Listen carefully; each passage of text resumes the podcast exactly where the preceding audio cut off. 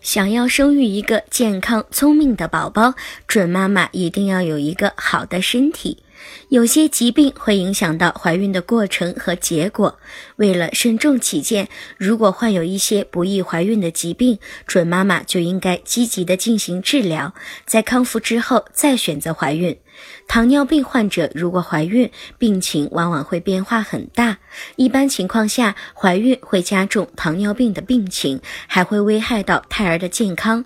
糖尿病患者的病情程度不同，可能出现的情况也不相同。如果是患有轻型糖尿病，不用胰岛素就可以控制住血糖，体质也会相对较好，可以在正确的治疗下控制好糖尿病和血糖的情况下受孕。在怀孕后也要注意加强产前检查和自我保健。糖尿病患者在孕前以及孕期都应该与内分泌医生保持联系。如果您在备孕、怀孕到分娩的过程中遇到任何问题，欢迎通过十月呵护微信公众账号告诉我们，这里会有三甲医院妇产科医生为您解答。十月呵护，期待与您下期见面。